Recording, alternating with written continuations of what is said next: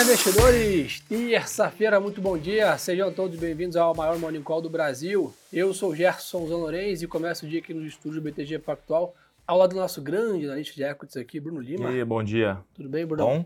Vamos lá, turma. Começar aqui tradicionalmente do mercado global. Né? A gente hoje amanhece o mercado movimento de risk on lá fora, um mercado um pouco mais de apetite a risco. Né? Sem dúvida, a gente está vivendo um cenário de grande volatilidade no mundo. A gente já veio comentando com vocês aí umas duas semanas né, sobre isso. Acho que o assunto acaba sendo política monetária, né, o grande destaque. Mas hoje o que drive esse movimento aqui lá fora é, de novo, as ações de tecnologia. Né? Chama atenção ontem, para quem não acompanhou, a NVIDIA subiu 8,5% e hoje já sobe mais 1,5% no pré-market. Há uma grande expectativa nos resultados da companhia que sai na quarta-feira. Né? A empresa está com quase mil por cento de alta aí no, Impressionante. uma janela recente. Isso, sem dúvida, né? ontem o Nasdaq foi destaque, subiu 1,5, enquanto o S&P subia 0,60.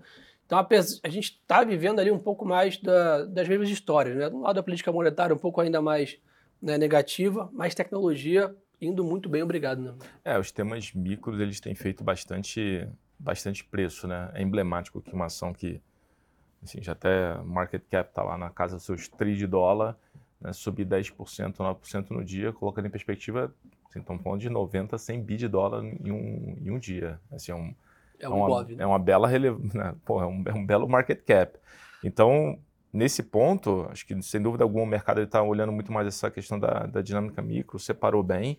Teve, tem, estamos vivendo um pouco, entre aspas, aqui, né, uma entre safra lá fora, é, ainda tem um resquício de férias, liquidez ainda está um pouco pior, o mercado acabou ficando um pouco mais alocado, mas é, olhando, e hoje vai ser um dia importante, né, já entrando na discussão até do, do, do ponto macro, hoje tem vários Fed speakers para a gente tentar capturar um pouco mais dos próximos passos da política monetária, né? Quatro, para ser bem preciso. Né? Então, acho que, sem dúvida, acho que essa é o grande momento. O protagonismo é para sexta-feira, né, com a fala do Jeremy Powell no simpósio de Jackson Hole. Né? Então, acho que até lá, realmente, o mercado fica muito mais na especulação e nessas, né, tentando telegrafar nessas falas aqui, mas dá para dizer que sem dúvida essa semana o mercado lá fora, pelo menos amanhece num humor bem diferente do que das últimas duas semanas com a escalada das treasuries. E falando em escalada, né, hoje a gente vê um pouco o fechamento da, da 10 anos aqui dos Estados Unidos, mas ainda negociando acima de 4,30, que é um patamar bem elevado, aí, níveis de 2008, né, até antes disso, esses níveis né, de juros nos Estados Unidos. Um outro ponto que também tem feito bastante é, preço é a questão da China, né, que a gente também está vendo hoje um pouco de descompressão aqui, né, na média, tanto o minério de ferro quanto o petróleo estão se recuperando, esboçando alguma reação aqui em cima da China realmente estar aí cada vez mais intensa né, nos estímulos e mais vocal aí principalmente na parte do governo em relação a conter né, o contágio né, que pode ser gerado no setor imobiliário aqui, dada a crise da Country Garden. Então, isso também tem aliviado um pouco é, o mercado, sem dúvida, o Brasil também aqui na média deve ou deveria né, se beneficiar é, desse movimento. Um outro ponto também chama atenção hoje, Bruno, é os papéis da Zoom, né, que a gente né, usa muito aqui também na parte de para fazer calls, né, também estão subindo 3,5% no pré-market, com projeções acima do esperado. Né, então, que acho que levantou um ponto importante, a gente realmente tem visto né, o mercado, pelo menos nessa semana, conseguindo separar o macro, né, a extrema turbulência ali, com saída de caixa de praticamente todos os ativos de risco para a renda fixa americana, para o micro, né, que é essa questão do pessoal olhar mais a parte das empresas. Né? É, o, o, o, copo meio vazio é que aqui a gente acabou que a gente acabou olhando para o Brasil, né, o DWZ, enfim, a gente acabou ficando muito mais a reboque dessa, dessa questão toda também de China, como você bem Sim. comentou, né?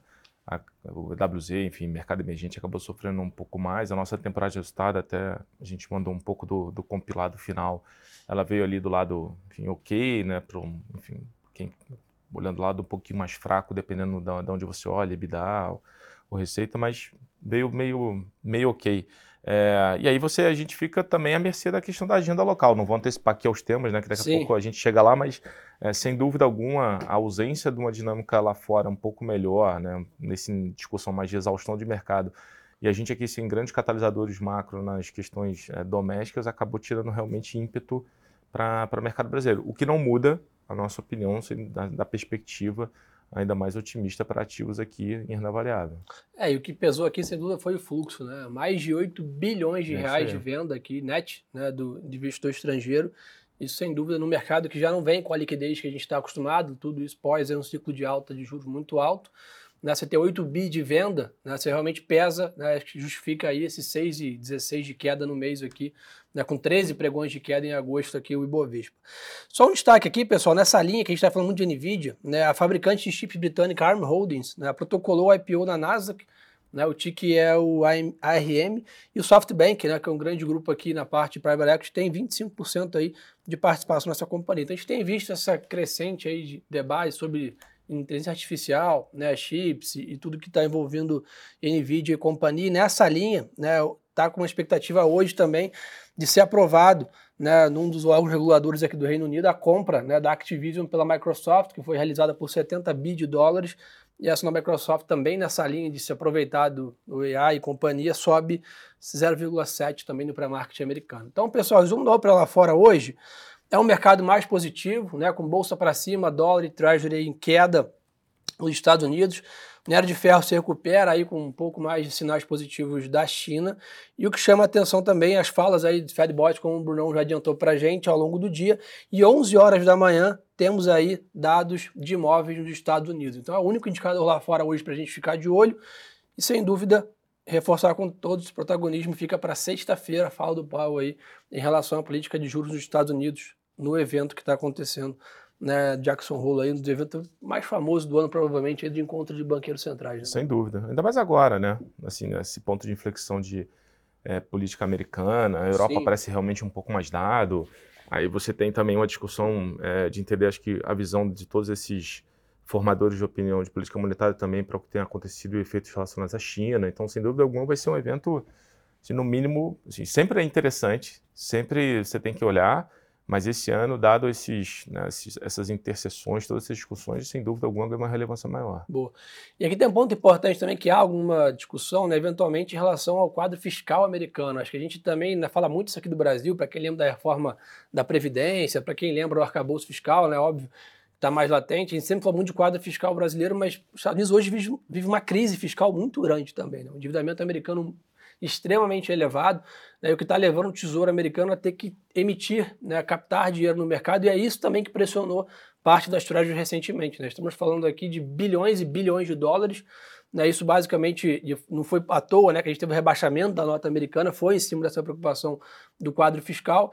Então acho que há uma expectativa também de alguma estabilização nisso. Né? A última vez que a gente teve esse rebaixamento, a gente teve uma grande volatilidade no mercado, e pós isso, medidas para conter gastos na economia americana, essas medidas ainda não vieram né, nesse, nesse novo momento de fiscal americano. Então há um pouco de receio também em relação à economia americana da situação fiscal. Né? Só para fazer uma boa proxy aqui também, que não é só a nossa economia que passa por esses fantasmas aqui do, do quadro fiscal. Exatamente. E nessa linha, pessoal, o Bitcoin hoje está estável, né, sofreu com esse movimento global, né, caiu dos 29 para os 26 mil dólares, está bem lateralizado, né, acho que essa é um pouco da dinâmica aqui, aguardando essa reunião de setembro do Fed é muito importante, né? O mercado está bastante expectativa disso aí para o mês que vem, para entender aí se teremos um novo skip, né? Segue numa pausa ou ainda tem um espaço para mais uma próxima alta. Então, ficar de olho lá fora nessas falas aí dos membros do Banco Central americano na temporada né, de resultados aqui na parte de tecnologia, mais especificamente, tem feito bastante preço, com o NVIDIA aí amanhã sendo o grande destaque. Mais algum ponto lá fora, Bruno? Acho que é isso. A China não tem muita novidade, né? É, a China teve uma questão de intervenção do, do Yuan né, essa, nessa noite, que acho que sem dúvida alguma acabou ajudando um pouquinho. Eu acho que só de China, na verdade, mais de minério ali, acho que vale ressaltar a BHP, ela mandou um, enviou um relatório, né, um, um, enfim, um release falando um pouco, muito em linha com o que a Vale comentou no último Non-Deal Roadshow que o banco fez com, com a Vale lá, lá fora em Nova York, que justamente o mercado está muito focado nessas questões de alta frequência de política monetária chinesa, né? mas os fundamentos na questão do, do minério de ferro, né? assim, do, do, micro, eles seguem bem, bem resilientes. Eu até estava colocando aqui, os mineradores lá fora estão performando bem, o minério está performando bem. É difícil falar o quanto é efeito de um e o quanto é efeito efetivamente da questão do yuan, mas acho que vale a pena comentar isso. As mineradoras elas têm visto um mercado com uma, uma tendência melhor, olhando a commodity, do que a gente né, percebe ali na alta frequência da, da, discussão de política monetária chinesa. Boa. Vamos para o Brasil, então? Bora. Vamos lá, pessoal. Aqui a gente fica de olho hoje, 10h30 da manhã. A Receita divulga né, dados de arrecadação federal de julho. Né, os comentários, os números aqui saem às 11 então isso também é um assunto bem importante, que é a nossa situação fiscal aqui no Brasil é, que o mercado tem monitorado. Hoje tem leilão de NTNBs, né, então o mercado também vai tentar sentir o apetite aqui, né, a demanda por títulos públicos brasileiros nesses níveis de taxa atual. Bem verdade, a B teve um fechamento relevante, né, as longas saíram de PCA mais 6 e baixo ali para PCA mais 5,30, por aí. Então isso teve essa descompressão de risco. É, o presidente Lula participa hoje do primeiro dia da cúpula dos BRICS, né, junto com o ministro da Fazenda, Fernando Haddad. É, então, ficar de olho aqui em alguma declaração em relação a isso. E Roberto Campos Neto né, também participa de evento a partir de 9 horas da manhã, o presidente do Banco Central. Então é mais monitorar aqui alguma fala, alguma declaração em relação a isso.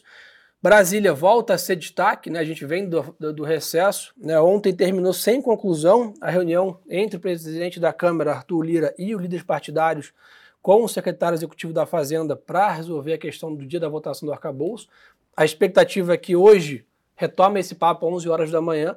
Né? Vamos, a gente né, até estava comentando sobre isso, a gente viveu ali né, uns dois, três meses ali de um, uma agenda rápida em Brasília. É. Fomos para o recesso, voltamos sem dúvida numa uma dinâmica bem diferente. E isso também pesou um pouco, né? Acho que somou o mau humor da 10 anos americana, piora da China. E aqui, aparentemente, um pouco mais de ruído em Brasília, está impactando nossos Sem ativos dúvida. aqui. Né? Então, por isso que, é, de novo, é importante, é, porque a gente pode estar, tá, eventualmente, chegando num momento onde as coisas, né, haja uma convergência ali de fatores positivos, né? É, lembrando, né, acabou a temporada de resultado americano, mas você começa daqui a pouco a ter retomada de. Né, você abre a janela de recompra das empresas. Uhum. Então você uhum. pode ter um fluxo um pouco mais positivo para frente. Você pode ter essa discussão de um consenso realmente de pausa na política monetária americana. Eventualmente você pode ter algumas notícias mais realmente melhores de China. E a gente aqui, nas nossas questões domésticas, você pode a gente começar de novo a, a caminhar, é, olhando, enfim, a solução de condições de contorno de arcabouço, reforma tributária, enfim, voltando para é, a mesa com um pouco mais de, entre aspas, aqui, né, apetite para o processo acontecer, a gente pode de novo estar tá na frente de um segundo semestre, e aqui é a nossa nosso cenário base realmente melhor para a equity. Né? É, e um ponto importante né, nessa linha, a gente também está né, tá previsto, né, o, deveria acontecer até o final do mês aqui, a apresentação também do orçamento, né, que também. deve normalmente ser apresentado em agosto. Nessa linha de orçamento, né, há uma grande expectativa também da votação da MP, né, que trata a tributação das empresas offshore, que isso é basicamente uma medida do governo para arrecadar aí, para tentar equilibrar esse déficit de 140 bi, que hoje tem mais ou menos na conta. Né. Então, outra também linha, né, o próprio relator aí né, do arcabouço, deputado Cláudio Cajado, comentou que a expectativa né, que o arcabouço pode ser votado até quarta-feira. Né. Então, acho que a importância desse arcabouço, pessoal, é muito mais para destravar as demais agendas. Né? Esse assunto já foi debatido né, de maneira extensa, então, partes aqui em ajuste final já. O que é mais importante é tirar isso da pauta para poder olhar a reforma tributária, poder olhar a possível discussão de reforma administrativa, outros né, fatores que impactam o mercado que a gente precisa destravar né, essa agenda. É, então, isso é um pouco, de novo, aqui no Brasil, a agenda é um pouco mais vaziada, acho que só para reforçar todos, já adiantei ontem, destaque IPCA 15 na sexta-feira, acho que sem dúvida é o grande né, protagonista da semana, a expectativa aqui de calibrar né, as próximas reuniões do Copom, apesar da próxima, acho que está muito bem contratada, será mais um corte de 50 bips, o mercado já especula em novembro, dezembro, um espaço para 75. Né? É, de, assim, por isso que esses dados de alta frequência eles são importantes para caramba. PCA 15, enfim, todos os dados de, de inflação, mas sem dúvida alguma, você, só para não parecer disco arranhado, toda essa questão também das reformas também é importante para você a gente conseguir ancorar a, a, discussão de taxas de juros reais de longo prazo, né, que tem sido um debate é, poxa, interessante. O próprio Banco Central colocou lá no último relatório de inflação uma coisa próxima ali a, a 4,5, que seria um juro real de longo prazo aqui no Brasil, mas para chegar lá, a gente precisa passar por ancoragem de inflação, redução de juros, a questão das reformas, é, e a gente sabe do poder disso tudo para descomprimir risco olhando para a equity. Né? Boa. E nessa linha, pessoal, a parte corporativa aqui no Brasil, temporada de balanço já no retrovisor, a gente já comentou bastante com vocês sobre ela aqui. Chama atenção só as notícias, né? O governo de Minas Gerais enviou para a Assembleia Legislativa né, alguma proposta para agilizar o processo de desestatização aí de empresas públicas como a CEMIG e a Copasa, né, numa linha parecida com o que foi feito na Copel, do que está encaminhando para ser feito né, nessa BESP aqui em São Paulo. Então, na média, a gente tem visto os governos federais, né, é, estaduais aqui, desculpa, na média, guinando essa, essa pauta. Né? Isso, foi enviado uma PEC para a Assembleia em Minas. Essa PEC ela tem um processo de tramitação que não é, enfim, não é tão rápido, mas é, pegando ali todos os prazos, imaginando uma coisa talvez né, no melhor prazo possível, menor, menor tempo possível, seria alguma coisa talvez próxima ali a, enfim, 60 dias, uhum. 70 dias, alguma coisa por aí. É, mas a verdade é que hoje o processo lá, você precisa passar por um plebiscito é, da, é, e o, através da PEC você retira essa, esse mecanismo do plebiscito e torna qualquer processo de privatização é, ele pode ser catalisado né, por maioria simples, por 48 votos dentro da, da, da Assembleia. Enfim, você consegue dar mais celeridade para esse tipo de, é, de atuação. Hoje a gente vê, inclusive, né, nossa opinião aqui entre Copasa e Semig, o que seria até mais provável é, seria Copasa. Está negociando a 70% do, do, do valor de ativo regulatório, da base regulatória. Então a gente enxerga ali também um bom upside, obviamente, se esse processo ele caminhar no tempo. Boa, legal. Ô, turma, então acho que vamos dar para esse. Tá? Lá fora o mercado amanhece bem mais positivo aqui, com tecnologia sendo o grande destaque aqui nesse movimento, de olho na fala dos membros do Banco Central americano ao longo do dia. Aqui no Brasil também Brasília acaba sendo o grande destaque, com a parte corporativa um pouco mais esvaziada, com dados de inflação só na sexta-feira. Mais algum ponto, meu cara? Nada, cara. Acho que vale só uma última coisa, Manda. desculpa, só para não esquecer. Saiu um produto hoje aqui no banco, depois a gente vai mandar para todo mundo, mas saiu um, é um, um, relatório, uma carteira com as cinco grandes convicções no setor de serviços básicos, já ah, que a gente de Copasa. É, Power Trades, nome né, já tem sugestivo, mas a gente hoje só, reiterando aqui, a gente tem uma preferência maior por, por distribuidoras. Eletrobras a gente acha muito barato para ser ignorado, apesar de todos os ruídos. E aí entra justamente Copasa e Sabesp, completando essa, essa lista. São cinco nomes, já já a gente manda aí. Boa, lá no BTG Content também, né? Não esqueça de acompanhar lá, site muito bacana na nossa área de análise. E turma, quem quiser ainda mais hard news ao longo do dia, segue o nosso Instagram também, tá aqui ó, Bruno Limações e Gerson Zan Lorenzi. Compartilhe o nosso Morning Call aí com seus colegas, mercado voltando com tudo. Não tem lugar melhor para estar bem informado do que com a gente aqui todas as manhãs. Obrigado pela confiança de todos. E lembre-se, turma, que o melhor ativo é sempre a boa informação. Um abraço!